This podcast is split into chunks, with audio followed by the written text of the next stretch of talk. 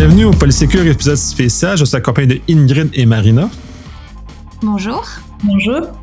Ça va être un peu une suite de cette dernière intervention qu'on avait faite euh, à l'automne dernier, justement sur tout le tout l'aspect de, votre euh, corpus de recherche que vous faites qui est fort intéressant.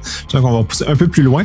Cette fois-ci, l'idée de thème, c'est le, poids des mots, le choc de la gestion des incertitudes, qui vont nous amener une réflexion et justement des idées qui vont aller vers ce sens-là. Ingrid, je te laisse euh, présenter la thématique et on va descendre avec ça. Comme tu le sais, le but de notre équipe de recherche, c'est d'identifier des vulnérabilités pour proposer des solutions. Et euh, quand on fait l'inventaire des vulnérabilités, on s'est retrouvé plusieurs fois à échanger euh, sur la problématique du vocabulaire. Et euh, comment on passe de l'amour fou parce qu'on a l'impression qu'on parle tous de la même chose et qu'on s'est compris. Et qu'au final, quand on rentre en conduite de projet et qu'on rentre dans le vif du sujet, on se rend compte que c'est le désamour parce que finalement on met pas la même chose derrière les mots et qu'on ne se comprend pas et au final c'est le joyeux bordel et ça crée des grosses tensions. Et en fait on est parti de ce constat qui est récurrent parce que que ce soit pour la conception de solutions ou dans les analyses de risques ou, autres, en fonction des interlocuteurs, c'est pas le même sujet et je vous passe les marketeux avec leurs paillettes qui nous font avaler des couleurs. Mais là, ça vient encore plus se durcir parce que le problème, c'est qu'ils participent à une culture de la population avec, euh, et ils mettent des choses derrière les mots. Mais aujourd'hui, euh, on ne sait même plus définir les choses. Et donc, euh, comment on arrive encore à se comprendre et à faire un travail commun avec un résultat qui est celui qui est attendu, sans créer de désillusion bah, moi, tout ce que je sais, c'est qu'incertitude égale risque et que quand je fais de l'analyse de risque, ces incertitudes, bah, c'est pas bon. Donc, en fait, comment mieux travailler sur une meilleure communication? Ça, c'est des choses qui, pour nous, euh, a été un vrai sujet avec euh, Marina. Donc, Marina, je te laisse prendre la suite. Oui, bonjour. Donc par rapport à cette problématique euh, qu'on peut retrouver dans, bah, sur différents terrains et lors de divers échanges, effectivement cette nécessité de, de, de mettre finalement de percevoir et de se représenter un mot de la même manière notamment par exemple sur une équipe projet, ce qui doit passer selon selon nous aussi par euh, finalement la définition d'un langage commun pour qu'on puisse parler d'entrée de jeu la même, le même langage, utiliser les mêmes termes, euh, en pensant la même chose, en y mettant le même sens, pour pouvoir ensuite finalement bah, co-construire, co-fabriquer aussi une, une, culture, une identité. Et euh, bah, par rapport à la cyber, c'est de co-construire, de co-fabriquer aussi une culture de sécurité finalement que tout le monde puisse euh, puisse euh, s'approprier pour euh, pouvoir ensuite conduire un projet et donc euh, comprendre par là les enjeux, les objectifs, etc., euh, etc. Oui, puis j'en profiter parce que probablement beaucoup de gens à cyber, ça va les achaler. Le, terme hacker, par exemple, qui a été longtemps pris dans un, dans un contexte positif, dans la, dans la culture cyber, c'est un terme qui était positif, qui a été repris par les médias et qui a donné une connotation négative. Et dorénavant, puis j'en connais beaucoup qui ont pendant des années se sont battus pour ramener le volet positif du mot contre les médias, ces affaires-là. Puis, il y en a encore qui se battent sur ce genre de choses-là. Quand, on, à ce sens-là, on aurait dû abandonner et commencer à bouger puis à s'adapter à cette terminologie qui, qui malheureusement dans, les médias de masse est, négative face à ce, ce, ce mot-là.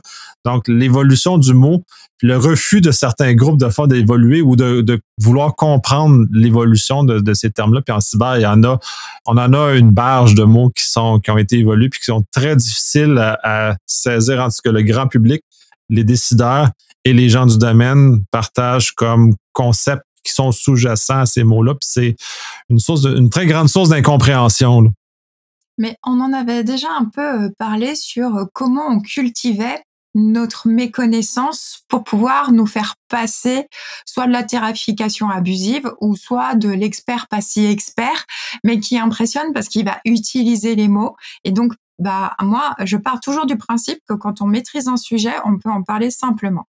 Maintenant, si tu commences à m'utiliser plein de mots complexes et où j'ai l'impression que je ne te comprends pas, moi, euh, l'interlocuteur qui me fait croire que je suis conne parce que je comprends rien de ce qu'il dit, en général, je zappe assez vite le discours parce que je préfère échanger avec les gens qui me font grandir.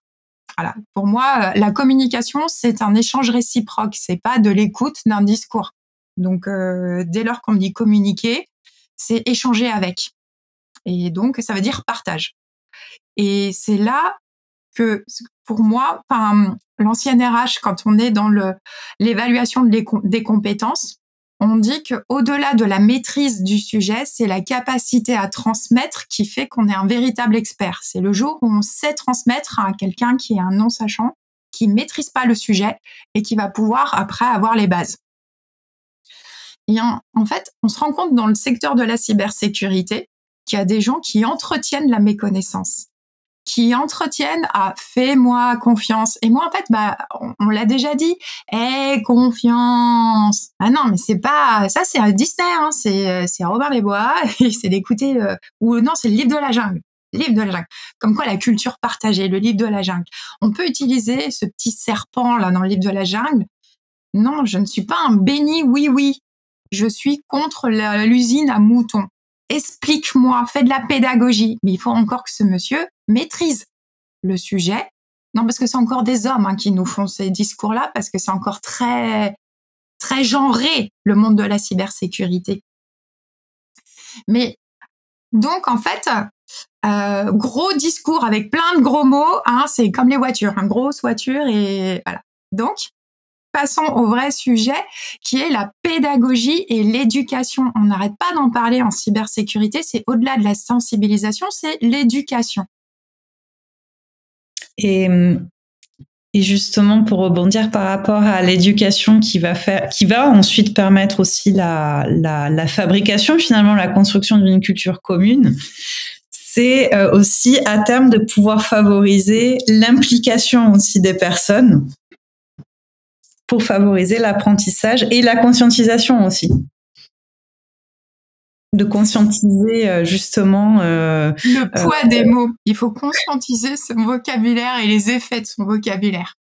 Oui, pour éviter aussi d'avoir des barrières et pour éviter aussi que des personnes n'osent pas s'exprimer justement quand elles ne comprennent pas un mot parce que ça favorise pas justement, ben ça développe, ça, ça, favorise pas les interactions, ça favorise pas finalement la réflexion, la prise de conscience et euh, le, travail en équipe et finalement le fait de converger vers un seul et unique objectif, euh, en l'occurrence notamment quand on parle de sécurité. Bah, on entretient les freins et, la, et ça devient des usines à erreurs. Parce que mm. dès lors que mm, bah, la personne euh, se sent bête, parce que c'est ça, c'est quand euh, le, mm. déjà rien que le vocabulaire jusqu'à présent dans le monde de la cyber. L'humain, vous êtes le maillon faible. Allez, t'es médiocre, t'es mauvais, tu risques pas de progresser. Bah, nous, il faut pas oublier que notre équipe de chercheurs, c'est faire de l'humain le maillon fort. C'est euh, capitaliser sur ce qu'il connaît déjà c'est faire appel à euh, le, au connu, au vécu, enfin pour réveiller, fait, pour montrer, tu as déjà des tas des notions. On n'est pas un culte total du sujet cyber ou c'est mmh. qu'on vit dans une grotte parce que c'est pas mmh possible autrement. Aujourd'hui, il y a des petites bases. Et après, bah, c'est comment on capitalise la stratégie des petits pas. On le dit souvent en cybersécurité, 80% des actions sont gratuites au départ il y a quand même toute une mise en ligne de communication, de d'action de sensibilisation. Maintenant, le travail, c'est bon, j'ai entendu. Maintenant, comment je me l'approprie? Et c'est le mm. passage à l'acte. C'est ça qui mm. pose souci, et c'est ce qu'on travaille. Oui, puis je vais euh, rebondir là-dessus. C'est justement dans mon effort de communication, c'est j'utilise beaucoup d'analogies. Là, Ingrid n'arrête pas de faire des folies, puis même en, même en virtuel, euh, c'est très difficile de garder son sérieux. Euh, c'est d'utiliser des analogies justement qui sont euh, associées aux gens avec qui on communique, qui, leur permettent de, de, de, comprendre le concept justement. Puis d'ailleurs, quand que je fais des, des, quand je communique mes choses, si je me retrouve avec des gens que je vois qui dans leurs yeux ont rien saisi de ce que je dis, euh, je suis très préoccupé parce que mon message n'a pas atteint ses objectifs. Euh, puis je, suis loin d'être un très bon communicateur, là, cela étant dit. Euh, j'ai beaucoup encore à avancer là-dedans. Mais au moins, j'essaie d'être à l'écoute de mon de, de, de, la personne avec qui je communique, justement pour qu'elle soit capable de comprendre. Parce que l'objectif, si je ne réussis pas à communiquer, le but, c'est pas de briller puis de justement d'avoir l'air brillant. Justement pour que les gens euh, cautionnent de les yeux fermés ce que je dis, mais vraiment qu'il y ait une, intériorisation du message. Mm. J'aime bien l'expression, j'ai des chevreuils qui regardent les phares d'un automobile. Quand j'ai des chevreuils devant moi, euh, là, j'ai un problème parce que mon objectif n'est pas atteint. Et justement, il faut désamorcer ça. Puis justement, que les, puis les gens vont avoir de la misère à poser la, des questions aussi parce que c'est aussi d'exposer leur méconnaissance et dans certains contextes, exposer sa méconnaissance peut être gênant ou même embarrassant pour certaines personnes. Fait qu'il faut amener les gens à comprendre, à les désamorcer ces éléments-là parce que sinon, on les laisse prisonniers de leur monde parce qu'ils sont, dans certains contextes, on, va parler de gestionnaires, par exemple, n'oseront pas poser des questions d'un coup qu'on l'air bête devant leurs employés. Si on l'air bête à ce moment-là, ça va disqualifier ou réduire leur capacité d'influence. Donc, pour eux, vont, vont garder de leur côté. Puis, culturellement, ça, c'est intéressant aussi parce qu'en France et au Québec, on n'a pas tout à fait le même, la même approche aussi. Ce regard-là est très intéressant parce que dans certains égards, le, le, paraître est un peu plus fort en France qu'il peut l'être au Québec, par exemple. Donc, on est un peu, on un peu moins gêné d'avoir l'air bête, mais ça dépend des contextes. Ah, là aussi, bah, comme tu le dis, il faut prendre en compte le contexte et y a accompagner la personne pour libérer la parole. Parce que euh, Dieu sait que euh, sur le, la cyber et sur le vocabulaire. Donc, euh, on passe le, les médias et la communication et la stratégie de communication assez agressive des, experts cyber euh, qui vendent de la prestation. moi aussi, où je suis assez surprise, c'est qu'on a beaucoup d'actions pour la prévention et la, enfin, non, il n'y a pas d'action en prévention, il y a surtout de la gestion de crise. Moi, à mmh. chaque fois que j'ai fait de la sécurité en entreprise, par exemple la sécurité incendie, on n'a jamais commencé avec euh, tu prends l'extincteur et tu, tu, éteins le feu que je viens d'allumer devant toi. Non, on m'a pas mis en situation de stress pour apprendre les bases de la prévention incendie. Ça, c'était à la fin de l'atelier. Mais il y avait toute une montée de de connaissances en fait. Je pars du bas et je monte en puissance pour l'exercice final, manipuler l'extincteur. Les mmh. habilitations électriques, la sécurité électrique, jamais on m'a passé au taser ou mis les doigts dans la prise pour comprendre. Non, il y a des étapes. Et eh ben en cyber, c'est gestion de crise. Donc je stresse mon équipe, mais en même temps, j'espère que sous stress, ils vont pouvoir retenir les principes que je vais leur inculquer. Alors déjà là, ça merde, mais par rapport plutôt à l'ingénierie pédagogique échec total. C'est pas en créant du stress, c'est pas en expliquant aux gens qui sont des minables que je vais faire en sorte qu'ils vont retenir et qu'ils vont avoir surtout envie de m'écouter. D'autant plus, je, par rapport à ce que tu, tu dis sur la gestion de crise, encore faut-il comprendre ce qu'est une crise en cyber également parce qu'il y a effectivement euh, le, le, le, fait de dire il faut savoir gérer en période face à une crise. Ok, mais comment Qu'est-ce qu'est une crise? Comment perçoit-on la crise? Comment se représente-t-on aussi cette crise? Et je pense que, bah effectivement, donc il faut revoir en amont le cheminement et ça passe donc par ce, ce fameux apprentissage et langage. Le gars, le gars qui va t'expliquer que c'est le sketch que lui a tapé sa femme ce matin quand elle a dû, euh, qu'elle avait pas de sèche-cheveux et qu'elle venait de se prendre la pluie. Ça, c'était une gestion de crise. Vous avez la mère qui va vous dire, bah, c'est mon adolescent que j'ai pas voulu faire sortir ou à qui j'ai supprimé le smartphone. C'était une gestion de crise. Oui. Vous avez le RH qui va vous expliquer que c'est la, c'est la négociation sur les retraites avec Sudrail ou avec la CGT. C'est une gestion de crise.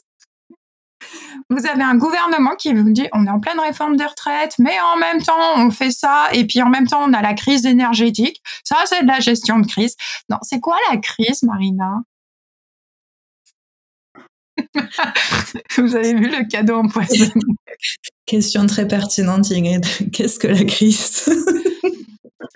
Bon, On est d'accord, ça dépend du métier et ça dépend aussi de l'acteur. C'est quoi la crise? C'est bah, la crise, euh, en tout cas, ah. comme on peut l'apercevoir au sein des organisations, c'est forcément quelque chose qui a une connotation négative. Mais encore faut-il savoir qu'est-ce qui est négatif, justement, en fonction aussi de chacune des organisations, parce que chacune des chaque organisation va fonctionner euh, en fonction de ses de sa culture, de son identité, etc., etc. Donc, qu'est-ce que la crise? C'est En tout cas, moi, tout ce que je sais, c'est que gérer une crise sans avoir déjà commencé, parce que moi, on me dit, ouais, alors, euh, qu'est-ce que tu peux proposer une grille en gestion de crise? Parce que des fois, c'est des questions qu'on pose. Mmh. Ah, bah, est-ce que tu peux me faire quelque chose sur la gestion de crise? Je, Tu penses pas qu'on devrait commencer par euh, comment prévenir? Parce que la crise, c'est l'échec de la prévention. Hein. Donc, euh, moi, je préfère travailler sur la prévention et mmh. après sur l'appropriation et après sur le partage. Et la crise, bah, si je sais gérer ces étapes-là, prévention, appropriation, partage, il y a des mmh. chances déjà que je résiste mieux et que donc ma résilience face à la crise soit meilleure. Et donc finalement, les effets de la crise soient moins néfastes que si j'avais pas du tout été préparée. Mmh. Donc, bah moi, la gestion de crise, déjà à la base, c'est la gestion d'un échec. Après, si c'est une crise alors que j'ai fait de la prévention, que j'ai fait de l'appropriation et que j'ai fait du partage dans mon réseau euh, de partenaires, bah là je me dis l'effet va être moins fort et donc ma crise est une opportunité à l'amélioration continue parce que mmh. comme les dégâts ont été moindres que ce qu'ils auraient dû être que si j'avais rien fait au départ, parce que d'ailleurs on le voit bien euh, sur les dernières cyberattaques euh, d'hôpitaux en France, en tout cas il y a des hôpitaux où il n'y a pas eu l'effet néfaste de la cyberattaque, il y a eu cyberattaque, mais il n'y a pas eu arrêt des activités parce que comme ils avaient bien préparé, qu'ils avaient mis plein d'actions de prévention, et eh ben les effets négatifs de l'attaque ont été amoindris. Et donc finalement, ils ont une capacité à la résilience beaucoup plus forte. Hmm. Et donc finalement, euh, il n'y a pas eu d'arrêt. Et ils ont dit ouf, donc, ils n'ont pas regretté leur investissement et en même temps, bah, derrière, ça a été, on a pu repartir et j'avoue que je pense que sur le moral des troupes, ça a dû jouer parce qu'il y a dû avoir aussi une satisfaction de, des équipes parce que mmh. c'était une réussite globale de l'hôpital mmh. parce que là, tous les métiers étaient concernés et finalement, ils ont su réagir. Savoir réagir, déjà, bah, ça limite les effets d'une crise. Donc, la crise peut être une opportunité d'amélioration continue dès lors qu'on a fait de la prévention. Mmh, mmh, mmh, Et de faciliter aussi une espèce de, de conscience partagée aussi. Oui. Mais le volet prévention aide à, mettre un vocabulaire commun aussi pour l'organisation et incidemment se protéger contre l'incident qui va se passer ou la crise qui va avoir lieu parce que si on l'a préparé, si on a préparé, on a, un vocabulaire, une compréhension commune et on a avancé. Quand on va arriver en crise, euh, c'est mm. beaucoup plus facile de, maîtriser ces, éléments-là parce que sont déjà, sont déjà connus. Les gens connaissent l'élément perturbateur qui, qui mène à la crise d'ailleurs, qui va être capable d'identifier l'élément perturbateur. Donc, d'arriver plus comme en, médecine, d'arriver d'un diagnostic beaucoup plus tôt. Donc, donc incidemment de réduire la, portée et l'incidence d'une crise et le dommage qui sont faits dans ce moment-là. Pour de mon expérience de gestion de crise, plus on le prend tôt, moins les dommages sont grands. Donc, il y a quand même un, bénéfice pour l'organisation de ce côté-là.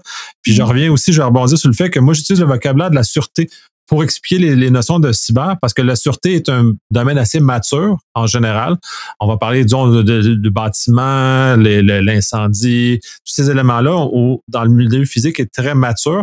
Un des exemples que j'aime bien, parce que ça revient surtout ces temps-ci, euh, de parler de se promener avec une arme chargée dit en sûreté, tu ne promènes jamais qu'une arme chargée. Parce que ou tu peux cours pas qu'une arme chargée, sauf dans certaines circonstances, mais quand on parle de, la chasse, par exemple, tu fais jamais ça parce qu'une arme chargée peut se déclencher à tout moment. Si tu pars à courir avec, ben, elle peut se déclencher n'importe comment. Fait qu'on on ne on manipule pas bien une arme à feu dans un contexte sûreté. Il y a un danger réel associé avec ça, avec, dans ce cas-ci, des pertes de vie potentielles. Quand on est en cyber, il ben, faut ramener ce même notion-là, que disons, dans ce cas-ci, c'était dans un contexte de, privilège élevé. Donc, un administrateur de système ne doit pas utiliser son compte qui est une arme chargée à tout ce qu'il fait, mais juste dans la mission de ce qu'il a exécuté. Donc, le fait, tu on commence pas à courir avec son arme à feu. C'est, tu pourrais tirer ah. quelqu'un au, hasard, donc de briser toute l'organisation et de tout endommager. on vient de passer une loi sur ce sujet. Euh, tu dois passer un test d'alcoolémie avant de partir à la chasse. Donc en fait, tu vas pas chasser bourré. Truc de dingue. C'est de la sûreté en fait aussi, mais en France, c'est pas l'arme chargée, c'est tu chasses pas bourré. ce qui est, ce qui est troublant, c'est qu'ils doivent faire une loi pour l'indiquer parce que pour moi, dans, mon sens commun, ça me semble de fait que si j'ai une arme chargée, je suis en alcoolémie trop élevée, euh, je suis un danger pour les autres et probablement pour moi-même au passage. Donc, Bon, bref, ça, semblerait qu'il faut quand même le, monter le niveau de l'eau pour s'assurer que tout le monde ait une compréhension commune de la, par l'application d'un règlement ou d'une loi. Non, ce qui est quand même assez impressionnant, mais c'est là encore où des fois le législateur il est déconnecté des cas d'usage parce que c'est pas pour, euh, il peut y arriver que. Mais moi j'ai toujours entendu parler de de l'alcool après chasse, mais bon après c'est après la partie de chasse quoi, c'est voilà les contents, Mais bon enfin c'est ouais c'est la sûreté tout à fait. Mais d'ailleurs quand on voit la sûreté est beaucoup basée sur euh, la fiabilité humaine et l'acceptation qui puisse avoir des erreurs et comment en fait on libère la parole, comment on tolère, il y a une tolérance à l'erreur euh, quand on aborde la sûreté, mais en cybersécurité, la tolérance à l'erreur, euh, enfin, je vois jamais quelqu'un qui me dit ah je vais te vendre un truc, mais ah, il y a potentiellement une faille. Alors qu'on sait que le risque zéro n'existe pas. Mais mm. euh, l'IA, elle est fiable à 99,99%. elle est hyper fiable. Ouais, enfin, oublie pas que l'humain qui l'a conçu, il est humain, donc il est faible, il est vulnérable, il est, il est mauvais. je pense c'est un humain. Euh, il y a aussi, euh, enfin, j'y crois pas, hein, mais c'est les discours des marketeurs. Ils vont me détester cela. Mais Attention, euh, quand on parle du vocabulaire, il y a le vocabulaire qu'utilise chaque métier et il n'y a pas les mêmes sens derrière chaque mot. Enfin, c'est le même mot, mais il n'y a pas le même sens. Euh, ne serait-ce que l'expression de besoin, c'est exactement le même problème. C'est que l'expression de besoin, quand c'est l'utilisateur qui en parle, il va en parler par rapport à lui, mais il ne sait pas parler à un, un informaticien s'il vient pas du monde de l'informatique. Donc, le développeur qui lui fait pas partie du métier, mais qui doit comprendre le besoin de l'usager, en fait, mais qui connaît pas l'usage. Moi, le truc, mais que j'adore faire, parce que j'aime bien enquiquiner mon monde, je suis un peu moqueuse. Et donc, c'est, pouvez-vous m'expliquer l'usage que vous êtes en train de numériser? Quand j'ai un développeur qui me fait, ben, je fais, bah, qu'est-ce que vous pouvez numériser si vous n'avez pas compris? Tu me fais quoi là? Et en fait, on me parle de numérisation de la société, mais j'ai des quiches qui la traitent. Donc j'ai un petit problème, c'est-à-dire qu'à la base, comment résonne cette personne? Comment elle réfléchit? Comment elle a creusé le besoin utilisateur? Comment elle a regardé? Enfin, juste comment tu as qualifié? Comment tu as pu faire des spécifications? Comment tu as pu faire des... Comment tu peux me concevoir quelque chose de conforme et qui correspondra au résultat attendu? Donc c'est pour ça que moi maintenant, dans l'expression de besoin, je dis toujours exprimez-vous en effet à obtenir, comme ça au moins sur le résultat attendu avec des indicateurs de performance et tout ça, concrètement, que je puisse évaluer si c'est bien ou pas bien. Et puis bah après les autres, les professionnels du numérique qu'on paye très cher, bah c'est leur métier, c'est les experts. À eux de poser les questions, à eux d'investiguer. Il n'y a pas de honte à poser plein de questions surtout quand c'est pas notre métier initial. Et c'est là où euh, à toujours expliquer qu'on est mauvais, qu'on est nul et qu'on comprend rien, les, comme tu le disais, les gens n'osent plus poser les questions. Il n'y a pas de honte à poser des questions et il n'y a jamais de mauvaises questions. C'est euh, c'est juste des fois besoin de reformuler. Euh, mm. Moi, je vois des étudiants quand ils me disent bah, désolé, euh, j'ai une question, est-ce que je peux? Bah bien sûr que tu peux. Et puis en fait, des fois, quand ils reformulent, bah, je me suis rendu compte qu'ils n'avaient pas compris mon message. Et je dis mince, je me suis mal exprimée parce que moi je il y a des évidences pour moi et que j'oublie que parfois c'est pas évident pour les autres parce qu'ils sont pas de mon monde. En même temps, tout le monde n'est pas juriste et c'est vrai qu'on a un monde un peu spécial, hein, mais bon après c'est un mode de raisonnement. Le juriste c'est un mode de pensée. Nous en plus le juriste on a l'esprit de la loi et la lettre de la loi, donc on commence quoi? Bah je sais pas, il y a le mot, il y a l'esprit du mot. Ah putain, mais tu me fais quoi? Bah je te fais du juridique. Et puis, bah, c'est comment je vais t'embobiner. Mais n'oubliez pas que les lois sont faites par des politiques. Hein, donc, euh, voilà.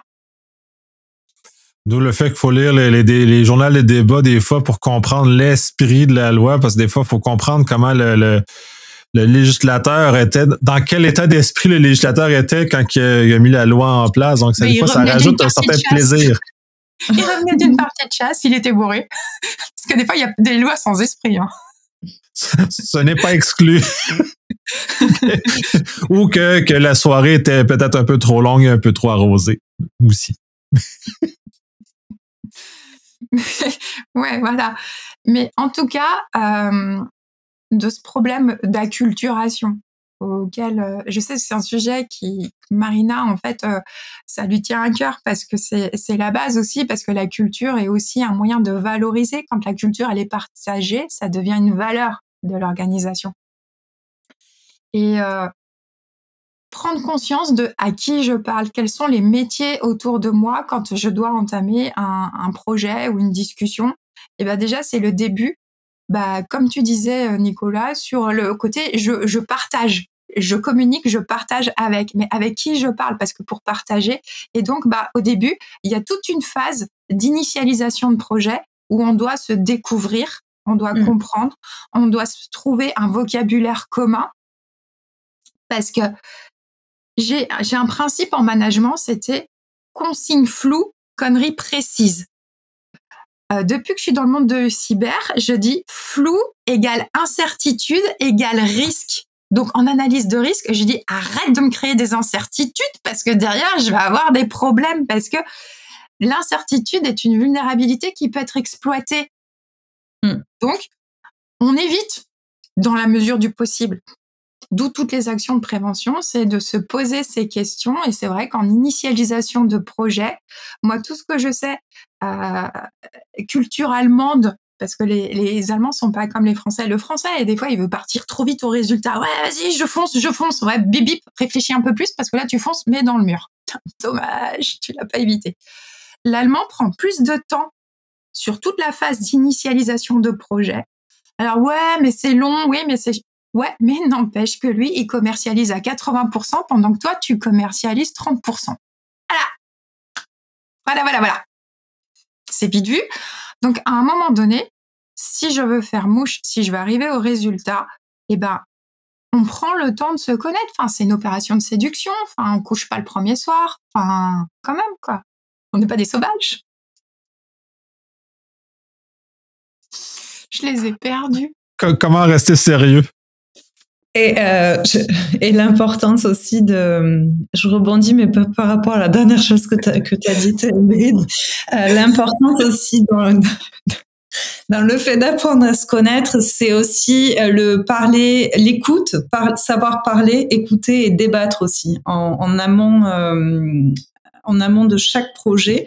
Et euh, lors, lors de, la, de la première phase, c'est vraiment euh, de la connaissance de soi, la connaissance des autres, être à l'écoute, savoir identifier les besoins, savoir aussi comment se comportent les gens la connaissance aussi en matière de comportement aussi, je pense qu'elle est très importante au sein des équipes pour pouvoir ensuite favoriser effectivement euh, donc cette fameuse culture euh, commune euh, qui, qui, doit permettre ensuite de passer, bah, de, de, pouvoir évaluer aussi bah voilà les enjeux, comment fonctionne l'organisation, quels sont les types de ressources, les types de moyens dont je dispose aussi pour parvenir aussi à cet objectif. Mais en amont, il y a vraiment ce travail aussi euh, de, d'écoute, de, de, débat et de connaissance de soi et des autres à, à effectuer.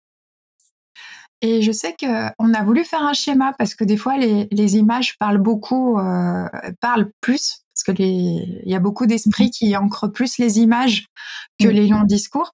Et avec Marina, en fait, quand on se posait la question de la cybersécurité et des modes de communication, parce que bah, c'est aussi avec le métier, il y a nos pratiques en entreprise, mais il y a mmh. aussi le fait de côtoyer les chercheurs et donc de côtoyer des experts.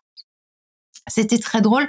Et on s'est dit, ah là là, tu te rends compte, il y a la communication du premier cercle en cybersécurité, quand je suis avec les RSSI et les experts, où euh, ils lancent une phrase, mais comme ils se sont compris et que d'un seul coup, il y a un voilà, euh, ils se sont compris. Et donc, en fait, ils terminent pas la phrase, mais euh, il y a du fait de cette culture commune et partagée, il y a plein de choses qui ne sont plus dites. Mais l'action, il y a le résultat parce qu'ils se sont compris, ils ont une culture commune et partagée. Désolée pour l'imitation, je suis, suis pas imitatrice. Hein, ah, je trouve qu'elle est bien, qu'elle est quand même bien réussie l'imitation, mais ça, ça amène aussi tout le volet. Pour en parler en, en pre-show. On a parlé énormément de choses en pre-show. Dans, l'absolu, on devrait enregistrer nos pre-shows parce qu'il y a tellement de contenu, mais peut-être plus difficile à, à mettre en, mettre en, ordre. Mais justement, le fait que le français, en général, euh, puis la France, de façon peut-être plus spécifique, est une langue et une culture de sous-entendu énorme. Si on va comparer là, tu as parlé des Allemands et des anglophones, sont des cultures où il y a peu de sous-entendus dans, dans, dans ce qui est là. Donc, ça a des, des des incidences très différentes, est très carré, des, des, modifications très différentes au fait que la, comme, comment la communication s'exécute. Puis dans, en cyber, c'est important parce qu'on est dans un univers qui est généralement anglophone, parce que le, le, le, le pays influent à l'heure actuelle, c'est les États-Unis qui, qui, qui, poussent son influence sur le monde. Donc, l'effet anglophone. Donc, dans un contexte francophone, on n'aborde pas les choses, l'élément de culture. Ce mélange-là ne se réussit pas nécessairement bien. on parle en termes de vocabulaire, c'est un très bel exemple. Oui, et puis après, bah, justement, une fois que tu, tu sors de l'entre-soi, parce que comme tu le dis, il y a aussi la culture, mais en fonction de la nationalité, parce que ça relève aussi de l'éducation. Et là, c'est plutôt le mode de pensée. C'est-à-dire, euh, il y a le mot, mais comment je raisonne et comment après euh, l'assemblage des mots, ce que ça provoque chez moi et dans ma compréhension et dans ma perception et dans mes représentations.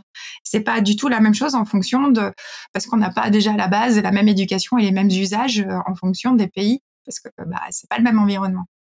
Mais en fait, quand tu pars des experts, tu as le deuxième cercle, c'est-à-dire l'équipe projet.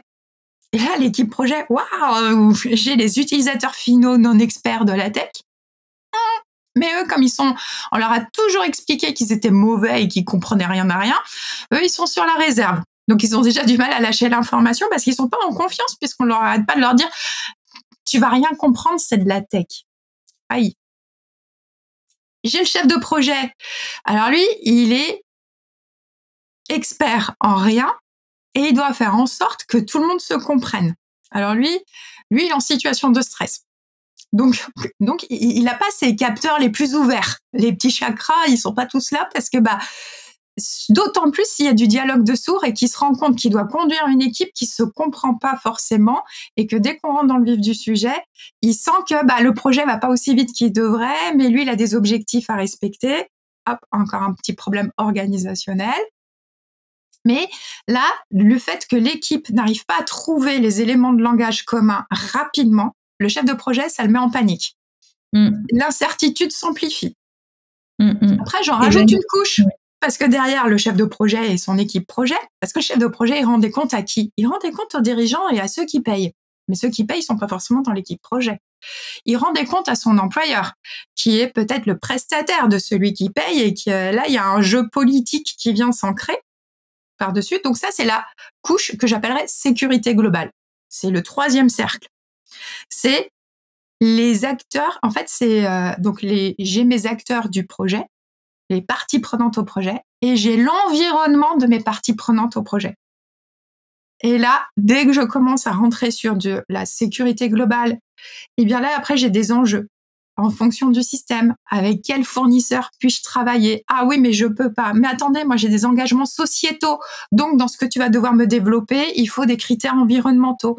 Mais en même temps, comme j'ai pris une politique d'insertion sociale, euh, tu peux me faire aussi un peu d'insertion sociale dans ton équipe de conception là, et puis et ainsi de suite et tout. Et là, ça devient en fait euh, les mots pouvaient être le même au départ, mais avec mm. tout ce qu'il y a derrière, en fonction de qui me parle ou qui est la personne qui reçoit l'information et qui doit prendre une décision, si les paramètres sont pas pris en compte, ça devient le joyeux bordel.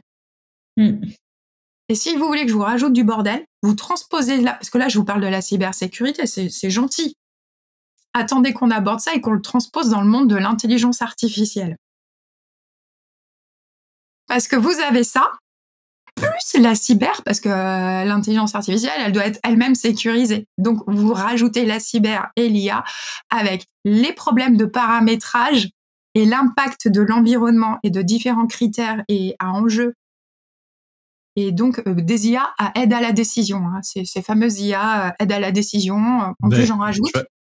Je vais rajouter un peu de plaisir. Il faut rajouter le volet juridique aussi aux IA. Il n'y a pas juste le volet cyber. Fait que c'est encore, encore beaucoup plus de plaisir et de diversité non, mais là, c'est là, non, mais arrête, arrête. La flatterie n'est pas bonne.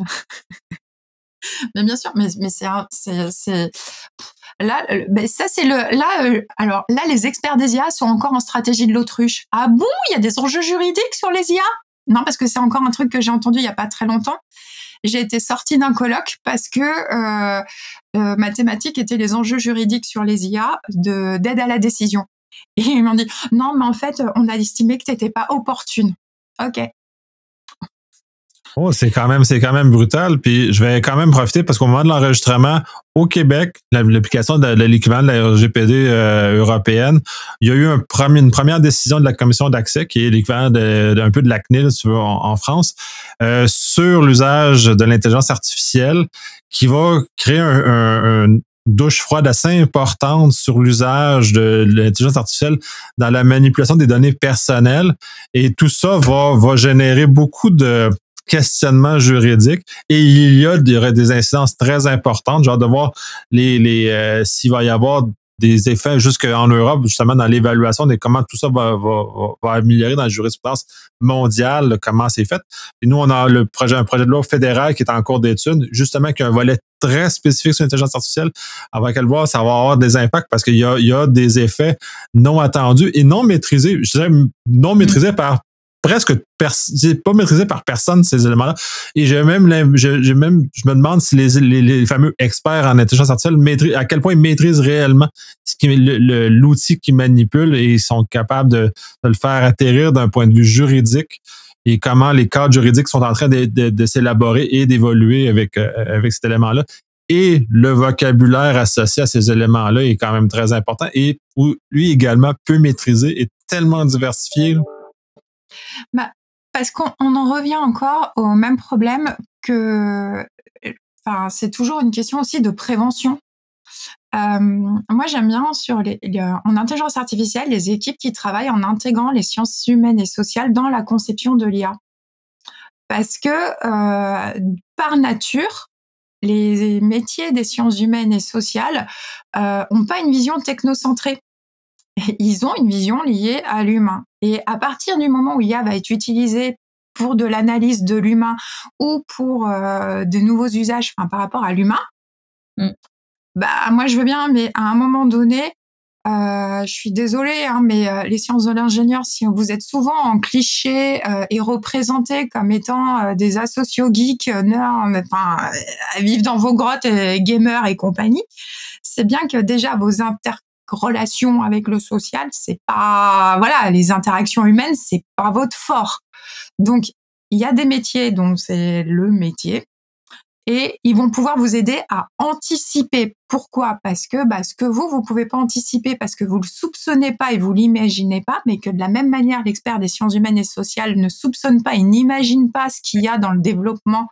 C'est bien pour ça qu'on vous dit pas les choses dans vos expressions de besoin. C'est qu'on ne sait pas ce que vous avez besoin pour coder, on ne sait pas ce que vous avez besoin pour créer une architecture, on ne sait pas ce dont on a besoin pour créer une base de données. Euh, voilà. Et puis alors, il y a aussi tout un héritage, le côté culturel, tout un héritage de on ne sait jamais, un jour ça pourrait servir et de non-minimisation des collectes de données où on a collecté au cas où un jour ça serve et avec des effets de surprise en waouh, j'ai trouvé ça. Enfin, moi aussi, quand j'essaye ça en cuisine, je peux vous assurer qu'en général, ça fait, c'est rare que ça fasse waouh, c'est magique. En général, ça fait un peu euh, blue big un truc un peu, euh, non. Écoute, il y a des recettes, respecte la recette ton imagination des fois et ton sens de l'artistique, euh, c'est du flou artistique, mais en tout cas c'est du flou culinaire et c'est un peu dégueulasse. Donc, à un moment donné, chacun a sa place, quoi. Absolument. Ça s'appelle la jurisprudente. dans, ouais, dans cet aspect-là, mais euh, puis pour rebondir sur le, sur l'aspect de, d'intelligence artificielle, un peu ce que tu mentionnais, puisque puis, à la limite le cyber aussi c'est valide parce que euh, la, non maîtrise par le grand public de ces éléments-là se ramène beaucoup au mysticisme, au, au, magique, ou tout le volet religieux qui est associé où on, on explique des choses, des concepts très très grandioses naturels qui ne sont pas maîtrisés avec des termes plus euh, religieux ou magique ou mysticisme ou peu importe comment on l'aborde. Et à l'heure actuelle, ce que je vois au niveau de l'intelligence artificielle puis la cyber aussi, étant donné que les gens ne comprennent pas, on aborde très dans le dans le dans le mystique, dans le fait ah c'est magique, ça, ça se fait tout seul. Et au niveau de l'intelligence artificielle, je trouve ça très dangereux qu'on on l'aborde de cette façon-là parce qu'il n'y a rien de magique dans l'intelligence artificielle. Et si les gens savaient ce que ça prend pour entraîner une intelligence artificielle et d'arriver au résultat qui est au bout du compte, euh, je pense que l'aspect magique disparaîtrait assez vite. Ils verraient que c'est juste une grosse machine de calcul versus mm. une espèce d'intelligence, justement, que le, terme est, on parle en parlant de mots puis de, mauvaise compréhension, le mot intelligence artificielle comme euh, comme smartphone ou euh, téléphone intelligent sont des contextes qui viennent déformer ce que l'appareil fait, donnent une valeur plus grande dans, l'esprit des gens que ce que c'est un smartphone, c'est juste un ordinateur dans ta poche. Il n'y a rien d'intelligent là-dedans. Il n'y a pas de ça. Fait c'est toute la, capacité ou l'usage des mots à, mauvais escient. Il est assez, il assez imbécile, le téléphone, d'ailleurs. Mm. Cela dit, tout le monde n'a pas conscience qu'un téléphone portable est un ordinateur justement dans la poche, ça aussi. C'est ah véhiculer ces concepts-là qui est très difficile. On parle des, du choc des mots, l'incompréhension, tout ça. Juste le fait qu'on utilise des mauvais termes dans le, dans, de façon publique fait que les gens ne comprennent pas. Et si on leur explique en plus, puis ça, le, problème qui est associé avec ça, c'est qu'une fois qu'une une, croyance est établie chez une personne, donc le téléphone est intelligent, c'est très difficile de renverser une croyance et de la changer.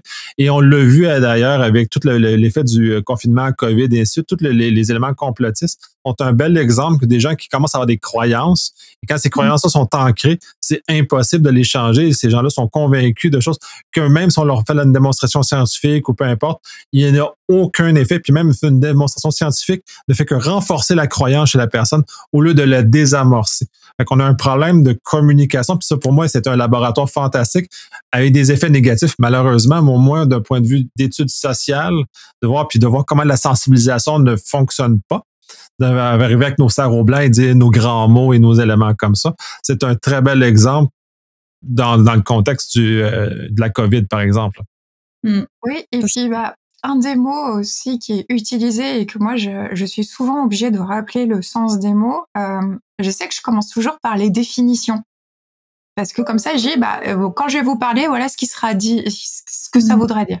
Et je sais qu'il y a Marina l'autre jour, on discutait et euh, comme je parlais du consentement et c'était elle me dit bah le consentement ne se décrète pas il se recueille et parce qu'en fait j'étais j'avais expliqué je lui racontais une anecdote où en formation je suis obligée de dire ce qu'est le consentement et que oui chef n'est pas un consentement c'est l'exécution d'une consigne mmh. et que en fait ça change la donne parce que là je suis dans un cas d'irrécevabilité juridique et donc je ne peux pas exploiter les données.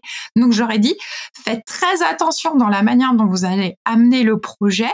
C'est un projet qui nécessite un consentement et c'est une démarche volontaire. Le fait que tout le monde soit devant vous et vous dise, vous leur dites, tu vas faire ça et qu'ils vous disent, oui chef, comme en cuisine, bah hmm. non, ça c'est pas un consentement, c'est l'exécution d'un ordre, d'une mission. Et quand je suis en exécution, c'est pas délibéré, c'est pas non équivoque, c'est pas, je suis pas libre, hein. je dois faire. Mm. Et, c'est là où, euh, euh, pareil, des maladresses qui viennent que tout se casse la figure et qu'après derrière, quand vous avez le DPO qui arrive et qui dit euh, tu as les recueils des consentements et qui regarde le bazar et qui dit non mais en fait ça marche pas et donc bah désolé vous pouvez pas exploiter les données parce que c'est ça n'a pas été recueilli correctement euh, et ben tout le monde ah ouais mais quelle saleté. Non non non t'as merdé t'as pas sécurisé ton projet. Là le chef de projet se fait taper sur les doigts. Mais c'est légitime et c'est normal. Les mots ont un sens et les mots nécessitent des actions. Et c'est quand le juriste dit quelque chose et quand dans une AIPD donc euh, toutes ces études d'impact sur la vie privée que nous oblige à faire le RGPD je vois les questions qui sont posées quand je compare avec l'analyse de risque IBIOS RM, il y a des points communs, mais il y a des fois, des, enfin pas des fois, souvent, en fait, il y a une partie de l'analyse demandée par le RGPD qui travaille beaucoup sur les mesures liées à l'organisation et comment on accompagne l'individu sur l'usage de, de, la solution, de la technologie. Et j'ai mes petits champions TECOS qui eux me disent oh, de toute façon dès qu'on parle de l'utilisateur bah, c'est le maillon faible alors nous en fait on va euh, bah oui on va on va et puis bah tu m'as rajouté une contrainte merci J'adore les surcouches de contraintes qui coûtent cher en plus parce que à entretenir et à maintenir cette technologie contraignante. J'adore. Mais comme tu viens de me créer une contrainte, ben mon utilisateur, il m'a créé une stratégie de contournement. Donc, je te remercie de m'avoir créé de nouvelles vulnérabilités qui sont pas du tout euh, sûreté, et donc, à un moment donné, tu sais, tu as l'usage opérationnel qui nécessite des fois d'alléger la mesure technique de sécurité, mais que tu vas renforcer par des mesures organisationnelles de sécurité. Et donc, oui, tu vas devoir accepter, désolé, une, pour toi, une vulnérabilité technique qui va pas te faire plaisir. Mais l'analyse de risque que demande le RGPD fait que comme tu as mis en place d'autres mesures et tu as mis en place des mesures parallèles qui vont venir atténuer les conséquences de cette souplesse, parce que comme tu as mis une souplesse, l'utilisateur, il va plus contourner. L'utilisateur, il va utiliser l'usage que tu as prévu et qui est la bonne pratique, et ainsi de suite. La sécurité, sens juridique et la sécurité sens euh, SSI, vous allez vous retrouver en fait, mais sous le terme de fiabilisation. Et c'est comment sécurité et sûreté se rencontrent. Et cette question de l'équilibre qui fait toujours débat dans le monde de, la SSI, sécurité et sûreté, bah des fois la sûreté nécessite de lâcher prise sur la sécurité. Mais c'est un jeu d'équilibre mm. pour la fiabilité. Et en fait, ce qui compte, c'est bien le résultat. C'est que les mesures soient les plus sécurisées qu'elle soit sûreté ou sécurité, mais c'est qu'au final, on n'est pas des comportements déviants, qu'on respecte les bonnes pratiques et que l'usage qui a été pensé soit celui qui soit effectif sur le plan opérationnel. Et tout ça, en fait, c'est euh, des consensus, c'est de la négociation, c'est euh, comment j'ai mon équipe globale et mmh. comment on fédère une équipe sur un projet? il y a un, côté leadership dans la cybersécurité qui est souvent sous-évalué. C'est pas celui qui a la plus grosse qui gagne en cybersécurité, parce que le hacker, c'est le plus malin qui gagne. Et je suis désolée, mais c'est pas forcément le plus costaud. C'est le membership, je dirais même. C'est le collectif. Voilà, le membership. Tu vois? Voilà. ouais, puis tout ça est pas, tout ça est pas simple parce que puis en plus, puis vous devez le voir souvent dans vos, euh, dans vos choses, c'est que les gens vont répéter une, activité qui est déjà faite, donc ils vont juste circuler sur le chemin commun que les gens ont déjà fait. Le voisin le fait, je vais le faire aussi. C'est plus simple parce que j'ai pas à me casser la tête, parce que j'ai pas à travailler, des choses comme ça. Quand dans la réalité, l'atteinte de l'objectif de sécurité est généralement pas qu'une seule facette. Il faut justement sortir des sentiers battus et peut-être avoir des branches dans, le visage. Puis là, je fais un peu ou aller comme comme Marina a fait, euh, je crois c'est l'été dernier, euh, l'an passé justement, qui est allé faire vivre un vrai entraînement de terrain. Euh, c'est ça la réalité qu'il faut faut le faire. Il faut vraiment aller sortir des sentiers battus et ça comporte beaucoup de surprises et beaucoup d'éléments disons, surprenants. C'est sortir de sa zone de confort et parce que l'inconnu fait peur de toute façon, dans tous les cas. Donc c'est arriver aussi à sortir de sa zone de confort. Sauf sur Tinder. Mm. Mais non, mais bah moi oui. mais il y a des gens, ça leur fait pas peur. C'est bien pour ça qu'il y a un choc aussi, comme tu le fais des fois allusion, au choc des générations. Oui, oui, oui, choc des générations, oui. Mm, mm. moi, je suis vieille école moi, je suis une vieille jeune. Non, je suis une jeune vieille. Mais nous, on a connu, on a connu les, les, deux mondes, avec et sans technologie, avec et sans réseaux sociaux, avec et sans Internet. Ah ouais, nous, on connaît les gens même sans filtre. Non, parce que ça aussi, c'est les gens, ils se ah reconnaissent pas, ils se croisent, mais avec les filtres, ils se reconnaissent pas. Mais en même temps, il y a des gens, je pense qu'ils ils se verraient dans un miroir, ils se connaîtraient pas. Hein. Ils se voient qu'avec des filtres. Vis ma vie en filtre. Et là, c'est de l'intelligence artificielle, hein, de toute façon. Mm-hmm. Ça se voit, hein. il y en a plein les plages les Marseillais, là.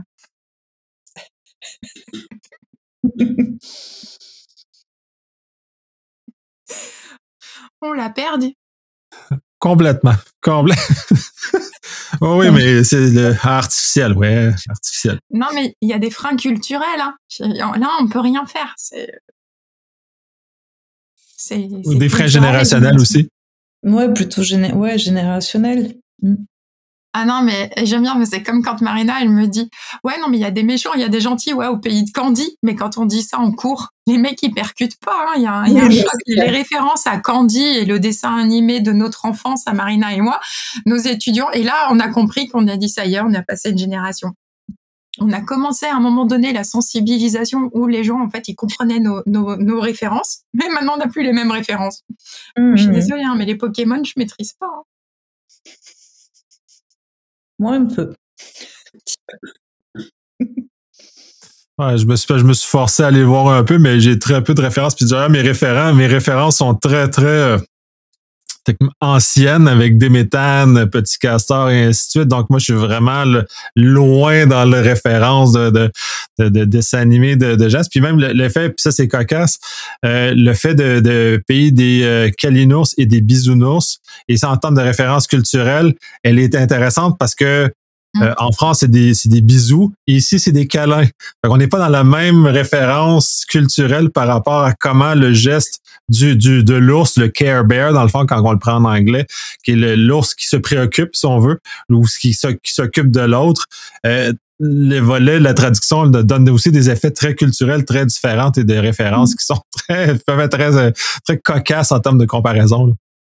Bah, surtout que la France, euh, si on pense qu'on échange des bisous, ça distribue plus des claques que des bisous. Hein.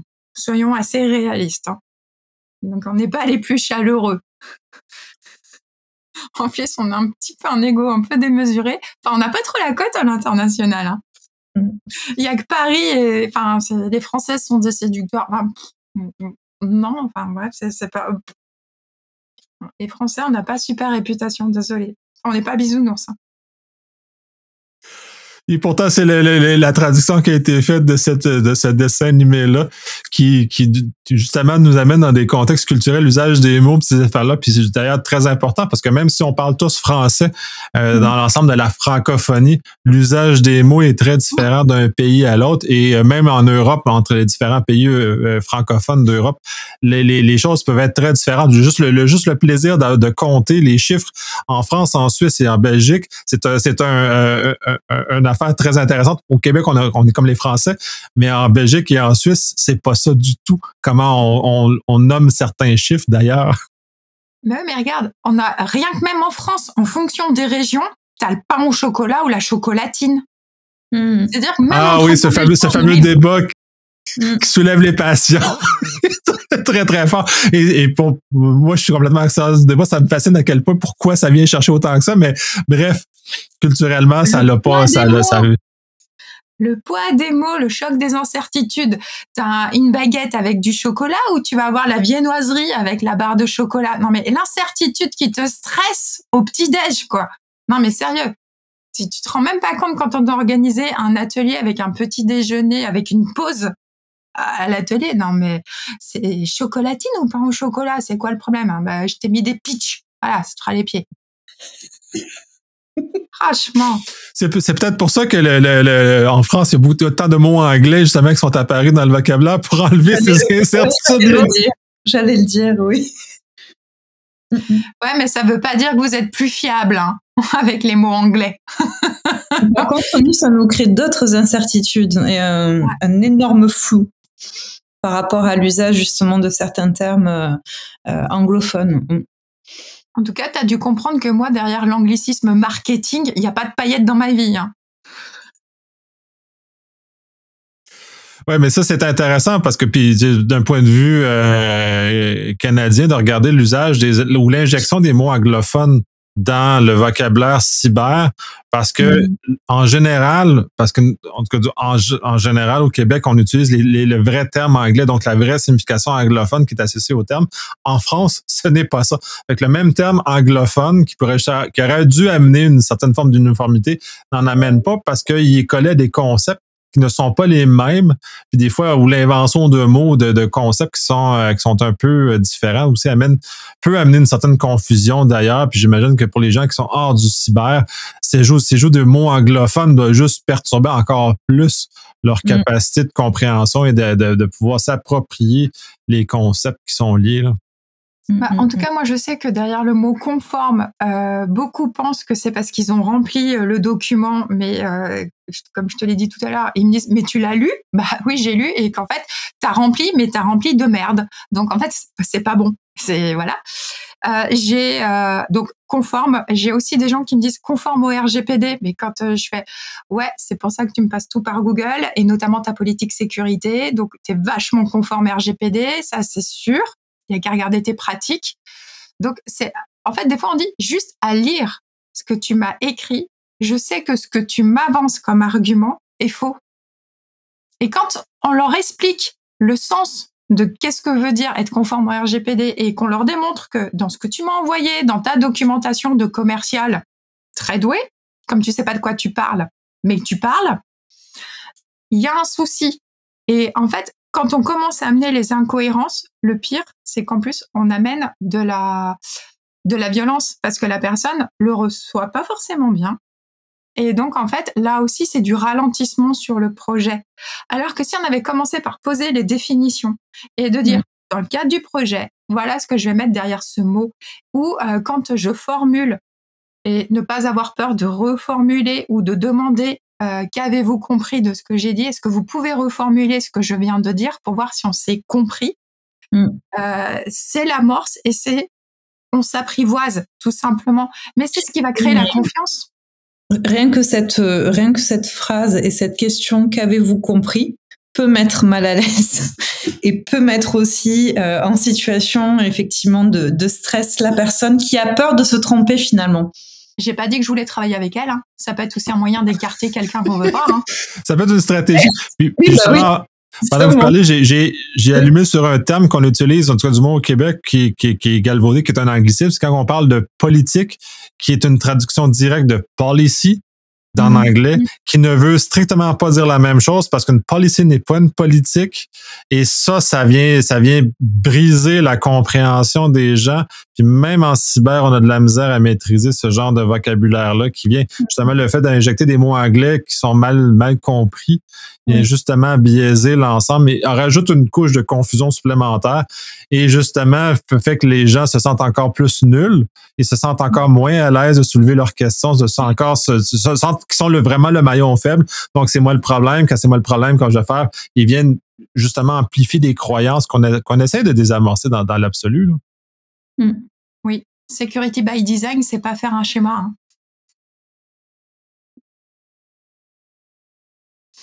Je comprends pas de, ce que tu parles. parce qu'en fait, ils n'arrêtent pas de dire en France privacy by design et security by design. Bah oui, mais by design, pour, pour beaucoup, le design, c'est faire un dessin. Donc, je, mais non, non, c'est la conception. Mm. Ouais, ben c'est ça. C'est un autre problème de vocabulaire qui est mal saisi en termes, terme anglophone. qui... en anglais, nous, c'est pas de notre faute. On est ouais, des mais Français. C'est facile, ça, à un moment donné aussi. Euh. Non, mais ils veulent pas faire les C'est une stratégie de l'autruche. Tant que je sais pas, je dois pas faire. Enfin, autruche ou feignant, je sais pas, mais tant que je sais pas, il se passe rien. Bah ouais, bien sûr. Ouais, l'autruche, t'as la tête dans le sable et le cul en l'air, mon gars. Hein je vous fais pas un dessin. du by design. Du design. Ah ouais, l'injection de ces mots anglais. On va conclure sur ça. Euh, on a fait un grand tour, c'est en tout cas bien amusant encore une fois. Justement, ça, là, ça a été, ça a été la folie. Euh, justement, sur, juste, juste, sur le fait de, de, parler de vocabulaire, on a réussi à faire des folies. Euh, très on intéressant. A fait des. Ça, oui, ça crée beaucoup d'incertitudes et de malaise. Oui. Ça crée beaucoup pour moi des chevreuils. Mais ça, bref, euh, je, mon régionalisme. fait que sur ça, je vous remercie énormément. Ça a été encore un énorme plaisir de partager ces éléments-là. Et je vais donner une chose pour ceux qui ont écouté jusqu'à la fin. On va faire un deuxième épisode qui va suivre sur ce sujet-là, justement, qui va aller pousser plus loin d'autres aspects qui sont spécifiques. Ça va être très intéressant très, très hâte. Et on va probablement commencer à enregistrer plus tôt pour parler plus longtemps parce que vraiment, euh, on a passé tout notre temps en pré-show. On n'a pas eu passer dans le temps d'enregistrement. Euh, bref, je vous remercie. Merci. Merci. Merci.